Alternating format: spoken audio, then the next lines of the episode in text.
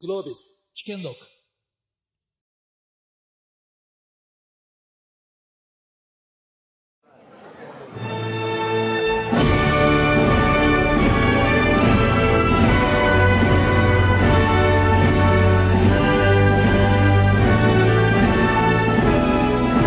ただいまより G1 新世代リーダーアワードを開始いたします G1 新世代リーダーアワードは40歳以下の優れた功績を挙げている若手リーダーを称えることを目的に2013年に設立されました。これまで各部門でこのような方々に授与しています。政治の部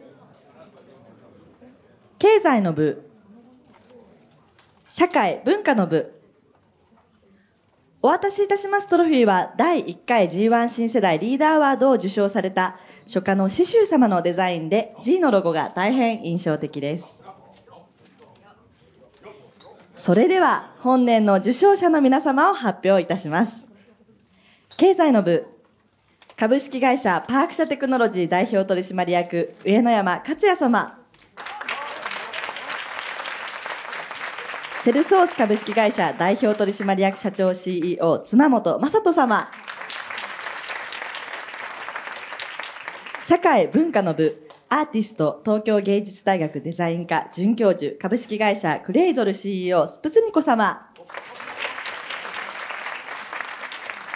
なお政治の部については本年は該当者なしとなっております。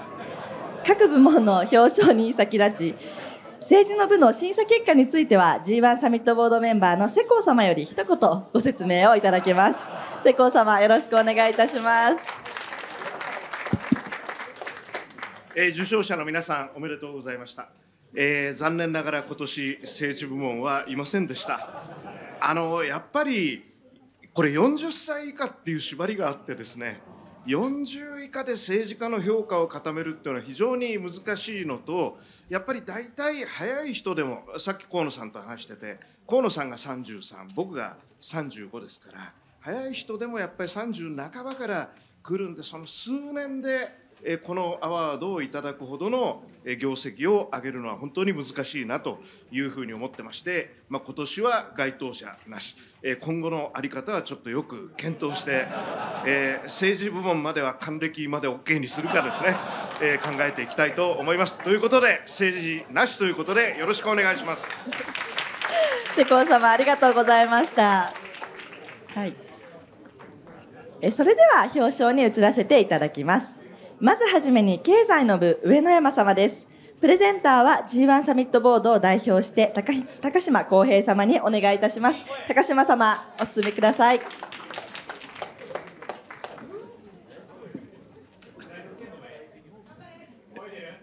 こ声を失いまして。すいません。あの最最後の力を振り絞って喋りたいと思います。ちょっと音量大きめであ近近づきめではい。あのまあこれからの世界は AI を本当は僕ねすごいいい声なんですよ。すいません。あのなんだっけな。あのまあこれから世界の中心が AI でその日本の中心が、まあ、上野山さんであるっていうことはもう皆さんご存知だと思うんでお仕事以外のことをですね少し今日は紹介したいと思うんですけどまず上野さんのリーダーの特徴は一つはすごい守備範囲が意外と広いってことですよね。で、まあ、彼とはいろんな勉強会で一緒になっててイスラム教についてとかイギリス王室についてとか勉強したりあるいは宮台真司さんを囲んで援助交際の進化について聞いたりとか、まあ、それ全てあの一生懸命質問されて非常に知的好奇心が旺盛だったりあるいは最近は東大の近くにバーを作って、ま、それは東大の先生方が、ま、縦割りでコミュニケーションができないから、ま、そういう場を作ろう。ということで、まあ、イニシアチブを取ったりということで、え非常に幅広いリーダーシップなんですが彼とあの喋りにくいな。いい話なんですよ、結構ね。あの、去年話した時に、彼のそのリーダーシップの由来は小学生の頃の挫折にあると。で、彼は小学生の中学、中、まあ、あの、高学年ぐらいまではクラスの、まあ、中心グループの2番手リーダーみたいな感じだったんですが、ある日突然追い払われてしまって、まあその、失ったと。まあその時にもうリーダーを目指すのはやめようと彼は決意をして、えー、まあ、そこで彼は常にコミュニティにおいてトップじゃなくて、縁を目指そう、縁を目指そうと、まあ、いうふうに、まあ、ずっと生きてきて、まあ、その結果、王道じゃないものを、こう、どんどんどんどん吸収してきて、まあ、今もあるし、まあ、幅広いリーダーシップを身につけられたということです。で、もう一つ彼の素晴らしいところは、喋り方が超頭良さそうなリーダーです。あの、頭良さそうです。あの、言葉の選び方とかすごい平易なのに、なんか難しくて、ついていくのが精一杯だけど、ちょっと知的好奇心を、あの、すごく刺激される喋り方をします。あ本当はちょっと真似しようと思ってたんですが、あの、ちょっとそういう状況じゃないので、えー、ここの後、あの、皆さんぜひ彼のあスピーチで、えー、大変頭の良さそうなスピーチをご堪能ください。では、おめでとうございます。上野さんのスピーチお願いします。上野さんも前にお進みください。では、トロフィーの授与をお願いいたします。おめでとうございます。では、高島様、ご着席ください。それでは、上野山様よりスピーチをいただきます。高島さん、声大丈夫ですか？本当に。あの、大変こんな、あの、光栄な賞をいただきましてありがとうございます。えー、10年前にですね、創業しまして、まあ今賞変わりましたけど、その時はですね、リーダーになんて絶対なりたくないと。好きなことやってたいなということで、インターネットと数学、好きなことをやろうって始めたの10年前です。10年経っていろんなものに巻き込まれてですね、こうリーダーアワードみたいなのをいただいて ここに立ってるってこと自体がもう、やはり未来はわからないものだなと思って大変嬉しく思ってます。で、あの、せっかくこういう機会なんで一個だけお伝えしたいのはですね、あの、私、職業柄やっぱ未来を妄想しながら AI を考えるってことをやるんですけど、考えれば考えるほど AI ってめっちゃおもろいっていう、なのでぜひ皆さん関わっていただきたいっていうのがお伝えしたいことです。で、なんで面白いのかってことなんですけど、あの、私 G1 のパネルもいろいろと見させていただいてるんですけど、やっぱ根底にある解けない課題の理由って、こう、なんか人間が人間であるがゆえに解けないみたいな問題がなんか多い気がしてて、た、例えばその、だってその環境問題より家族の方が大事だとか、あの、100年後よりやっぱり明日の飯の方がいいよねみたいな話とか、あるいはあの、なんていうんですかね、人が、日本人が集まると、こう、群れとして集まるとですね、急にその立ち上がる特性みたいなのがあるじゃないですか。なので抜本的に変えられないとか、だからなんかそもそもそういう構造的に解けないような共通課題みたいなのが結構あるんですけど、AI ってこれもしかするとと解けるかもしれないっていう意味で、めっちゃおもろいと思ってるんですよね。なので僕よく勘違いされるのが、なんか、こう、コンピューターに取り付けられた理系集団みたいな感じで、会社が勘違いされたりするんですけど、な、面白い理由は、そういう解けない問題が結構解ける気がするっていうことなんですね。なので、ぜひですね、今日ここにおられる方々、あの、半分ぐらいまだお話できたことがないんですけど、AI かける何々で、こう、掛け算でですね、今後いろんなことができるので、えー、ぜひですね、えー、いろんな議論、これからもしていければなと思ってます。はい。嬉しいです。ありがとうございます。ありがとうございました。それでは続いて、経済の部、妻本様です。プレゼンターは G1 サミットボードを代表して、川辺健太郎様にお願いいたします。川辺様、前にお進みください。まあ、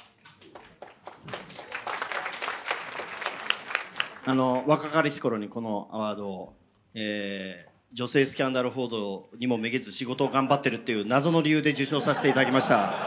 川辺で、えー、ございます。皆さん、あの、受賞おめでとうございます。えー、今回表彰させていただきますのは、あの、セルソースの妻本さんでございます。まず最初の驚きはですね、妻っていう、こんな感じあるんだっていうですね、な、何度見ても裾って読んじゃうんですよね、私。裾本さん、裾本さんと思っても、妻本さんって書いてきました、間違えないように。妻本さん、社長さんでいらっしゃいますけど、セルソース株式会社、皆さんご存知ですか？まあ、ちょっと B2B のメーカーさんなんで、あんまりね、ご存知ない方が多いと思いますけども、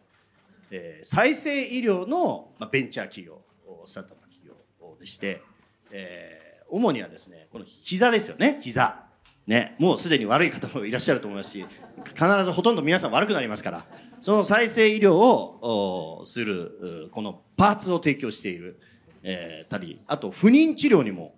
非常に効果があるということなので、これから膝が痛くなる人、あるいはまだ諦めてはいけないということで不妊治療したいという方など注目していただければと思いますけれども、まあ、その、そういった再生医療の B2B のサービスをしている会社ですけども、これすごい会社なんです。何がすごいというのは、再生医療ってまだまだこれからの分野だし、ベンチャーですからまだ赤字みたいなのがイメージですよね。ただ実はもう利益出てるんですね。年間10億円ももう利益が出てる。で、再生医療の会社っていうのは、普通はまだ、その、要するに R&D の状態で、いろんな、あの、製薬、製薬会社とか病院とかいろんなところから、R&D のなんか受託みたいのを受けて黒字にしてるみたいな会社は結構あるんですけども、自分たちの製品をちゃんともう病院に納品してて、それで10億円の利益を上げてると。でも上場も実は2019年にしておりまして、もう数百億円の時価総額が、えーついておるという、すごい会社です。で、そうすると大体ね、あのー、お医者さんなんでしょうね、妻本さんは、みたいな感じになるわけですけども、全然医療と関係ない分野、住友商事、えー、からこの分野に入られたと。後でまあご自身お話があると思いますけども、まあ、規制緩和で、えー、こういう全然門外漢の方が起業されて、こんなすごい会社ができる。そして皆さんの膝も治ると。いうこの上ないこれが受賞理由ですからこんな素晴らしい会社があるということを今日は知っていただいて株買う買わないは自由ですけどもあのぜひあの妻本さんを称えて、えー、いただければなというふうに考えておりますでは妻本さんよろしくお願いしますではトロフィーの授与をお願いいたしますおめでとうございます川辺様ご着席ください。それでは妻本様よりスピーチをいただきます。えー、皆さんこんにちは。えー、セルソース株式会社の裙本です。あの、セルソースはですね、今、8期目が進行中の会社でございまして、あの、ま、あのご紹介いただいた通り、再生医療の会社なんですけれども、この8年間ですね、あの、創業してから数多くですね、名前だけじゃなくて、会社の名前もかなり間違われる事態が多くて、まずよくあるのがセールスフォース。で、もう一つがですね、セルロースなんですけども、セールスフォースは皆さんご存知の、まあ、世界一有名な CRM の会社でございますけれども、セルロースに至っては、ただの食物繊維なんで、あの、会社でも何でもありません。あの、これを機にですね、あの、再生医療といえばセルソースで、そしてセルソースといえば再生医療ということをまず覚えていただければと思います。あの、簡単にですね、ビジネスモデルちょっとご説明させていただきたいんですけども、我々、再生医療の会社ではありますが、あの、医療機関ではありませんので、直接的にあの患者様にですね、あの、触れる機会はないんですけれども、あの、我々ビジネスモデルとしては、その名の通り細胞原料、セルのソースですね、細胞原料を扱う会社で、再生医療のセントラルキッチンというものを営んでおります。これどういうことかというと、セルソースができるまでは、もともと全ての医療機関がそれぞれの患者様のためにですね、それぞれの医療機関で再生医療センター、加工室をまず初期投資して作って、そこに培養士を雇用して細胞を作って患者様に戻すということで再生医療を広めようとやってきたんですけど、それだとやっぱり初期投資かかるし、維持費もかかるし、まあ、あの、経済的に合わないっていう理由でなかなか広がらなかったと。そこで、セルソースがですね、まあ、セントラルキッチンとして、東京にラボを作ってですね、今全国で1500以上の医療機関から細胞をお預かりして、我々が加工して戻すということをやっています。こういうモデルで、あの、医療機関とさ、あの、関わっています。はい。今、具体的な疾患としては、先ほどお話ありました、膝関節、あと、不妊治療のあの女性のですね、まあ、卵巣機能不全であるとか、あとあの、形成外科の乳房再建ですね、乳乳がんの患者様の治療後に改めて再建されるときであるとか、こういったところで使われております。はい。で、膝関節に関しては、あの、60歳以上になると日本の半分以上がですね、やっぱり膝に違和感を抱えると言われております。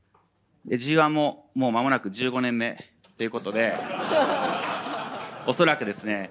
第1回当時、まだ40歳ぐらいで、新進気鋭の若手経営者としてですね、ここにいらっしゃった方もですね、間もなく60手前ではないかというふうに思っております。ですので、あの、今後ますますですね、あの、ニーズは高まるばかりということで、期待をしております。はい。いません。いえいえ。で、あの、でもあの、先ほどのちょっと前のセッションでもありましたけれども、これからあの、チャット GPT とか出て、いろいろありますけれども、あの G1 の思想といいますか、にもある通り、思想より行動へと、行動をということで、で行動を起こすためにはやっぱり、皆さんの健康非常に大事だと思いますし、それこそチャット GPT が出てきたので、仕事が奪われるとかですね、膝が痛いからもう家出るのやめようとか、そういうこと言ってる場合じゃないというふうに思ってます。はい。で、チャット GPT 系はですね、上野山くんがしっかりサービスに落とし込んでいくと思いますし、医療に関してはこれから、あの、セルソースも私もですね、しっかり頑張っていきたいと思いますので、引き続き応援のほどよろしくお願いします。ありがとうございました。ではご着席ください。続いては、社会文化の部、スプツニコ様です。プレゼンターは G1 サミットボードを代表して、秋山咲恵様にお願いいたします。秋山様前へお願いいたします。スプツニコさん、今回はおめでとうございます。あの、皆さん、スプツニコさんは大変有名な方でいらっしゃいますけれども、皆さんどういうイメージをお持ちでしょうか？アーティストとして、私も彼女の作品を美術館で何度も見たことがあります。そしてまた、大学の研究者として、えー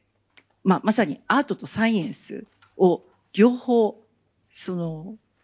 仕事とされている、これだけの才色兼備の、えー女性ということで、あの、とても強い印象が皆さんもおありじゃないでしょうか。今日はぜひそこにもう一つ加えていただきたいのは、彼女は大変素晴らしい起業家でもあるということです。もう2年以上前になりますけれども、もうコロナの最中でしたので、えー少しこうお話がしたいということでご連絡をいただいて、オンラインではあったんですけれども、お話を伺ったら、今でこそ、フェムテックという言葉がとても一般的に、えー男性の間にも理解され共有される時代になりましたけれども、彼女はその時点でフェムテックの会社を、作って、これからサービスをローンチするというタイミングでいろいろお話を伺わせていただきました。本当に2年くらい前だったんですけれども、彼女はその後、大変有名な、あ後で多分ご本人からご紹介していただいたらいいんじゃないかと思いますけれども、日本を代表するような大企業を次々とクライアントにして、今、起業家としても大変、あの、着実に前進をされているということで、素晴らしいなというふうに思っています。そして今日は、えーこのアワードの受賞者、プレゼンター、えーどちらもですね、3分の1は女性ということで、ダイバーシティを確保できたという意味でも、えー大変良かったなというふうに思っています。この度はおめでとうございます。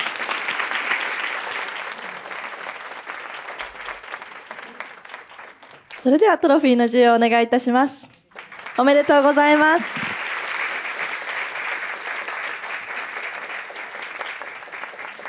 はい。では、秋山様はご着席いただきます。それでは、スプツニコ様よりスピーチをいただきます。あ、はい、えー皆さんこんにちは、スプツニコです。このような素敵な賞をいただいて本当にありがとうございます。で、さっき、あの、咲江さんからもちょっとご紹介あったと思うんですけど、そうなんです。私、フェムテックの、あの、新しいオンラインのプラットフォームを、えー本当に去年の4月にローンチしまして、で、ローンチ準備しながら出産もしてて、てんやわんやだったんですけど、あの、まあ、今、あの、ダイバーシティインクルージョンを推進しようっていう企業が、本当日本全体ですごく増えてるっていうのが素晴らしいことだと思うんですけど、やっぱり働く女性が増えれば増えるほど、まあ、彼女たちが悩む生理の問題、更年期の問題、不妊治療の問題だったり、妊娠出産の問題だったり、そういった健康課題のサポートもすごい重要なんじゃないかなと思っていてですね。で、まあ、あの、クレードルっていうプラットフォームでは、今、あの、本当に去年4月ローンチして、あの、私もびっくりするぐらい、本当にいろんな企業、ソニーさんとか、あとヤフーさんとか、NEC さんとか、資生堂さんとか、ホンダさんとか、野村ホールディングスさん、伊藤忠商事さんとか、なんか、いろんな企業さんがどんどん使っていただくようになっていて、で、今、こういうフェムテック、あの、まあ、そういった、まあ、社会が女性を、の健康を支援するっていうのが、こんなに、えー当たり前になってきてるっていうのが、すごく、あの、素晴らしいなと思ってますし、このサービスを通してもっともっと、えーまあ、ダイバーシティが、もっと日本の当たり前になると、この景色ももうちょっと多様なね、すでに多様になってきてますけど、だいぶ。でも、あの、もっともっとカラフルな、あの、まあ、G1 になるといいなと思っています。で、まあ、アーティストがいきなり起業しちゃって、何が起きたのって思ってる人いると思うんですけど、あの、私、もともと2010年に、あの、生理マシンっていう男性が生理を体験するマシンをアート作品として作ったんですね。で、あのアート作品が、まあ、最初にニューヨークのモマとか、えー東京都現代美術館とか、もう世界中のいろんな 美術館で、まだ私学生だったのに 展示される、まあデビューみたいな作品だったんですけど、まああの作品を作った当初は、え、男の人に生理を体験させるなんてなんてクレイジーなんだとか、なんて過激なアーティストなんだとかね、散々、なんかいろんなこと言われたんですけど、私の中では至極真っ当なことを言ってるつもりだったんですよ。だって、人類の半分って女性でしょ？で、女性たちがこれだけ生理に苦しんでたりとかね、あとは、まあ、更年期とかね、なんかいろんな健康課題苦しんでるのに、それをタブー扱いされて、まるでそれが存在しないように振る舞わなきゃいけないって、おかしくないと思ってて。で、よくあの、なんて言うんだろう。まあ、男性もね、1年ぐらい生理になっていいの？みたいな。なんか、徴兵制度じゃないけど、超生理制度があってもいいじゃんと思ったわけなんですよ。1年ぐらい、だってね、何十年もなってんだから。で、そういう気持ちでこの作品を作ったら、あの、あれだけインターネット上で広がってですね、で、あの時散々過激過激って言われたけど、早13年経って、時代がやっと私に追いついたっていう。ありがとうございます。いや、やっとだよって感じがあるんだけど、でも、いや、まだまだ、あの、これから、あの、やらなきゃいけないことたくさんあると思いますし、あと私、あの、アーティストの活動も、あとこの、えークレードルの活動もですね、本当に G1 のいろんな方々にアドバイスいただいたり、サポートいただいたりとか、すごくこのコミュニティのおかげでできたことたくさんあって、なんかアーティストややってたのに、なんか起業したらいいじゃんって言ったの、上野山くんだしね、やってみなよみたいなね、似てるから、で、確かに、あの、アーティストって、こう、ビジョン、未来のビジョンを提示して、で、こんな未来もあり得るんじゃないかっていう形で作品を作るっていうスタイル。確かに結構最近のスタートアップの起業家って、未来ってこうもあり得るんじゃないかって、こう問題提起しながら起業する人も多いなと思っていて。で、確かにやってみて、あ、なるほど、そういうこともあるんだなって思いますし、あと今後もあのクレードルどんどん広げていきたいなと思うので、えー応援いただければ非常に嬉しいです。今日は素敵なショーをありがとうございました。鈴ニコさんありがとうございました。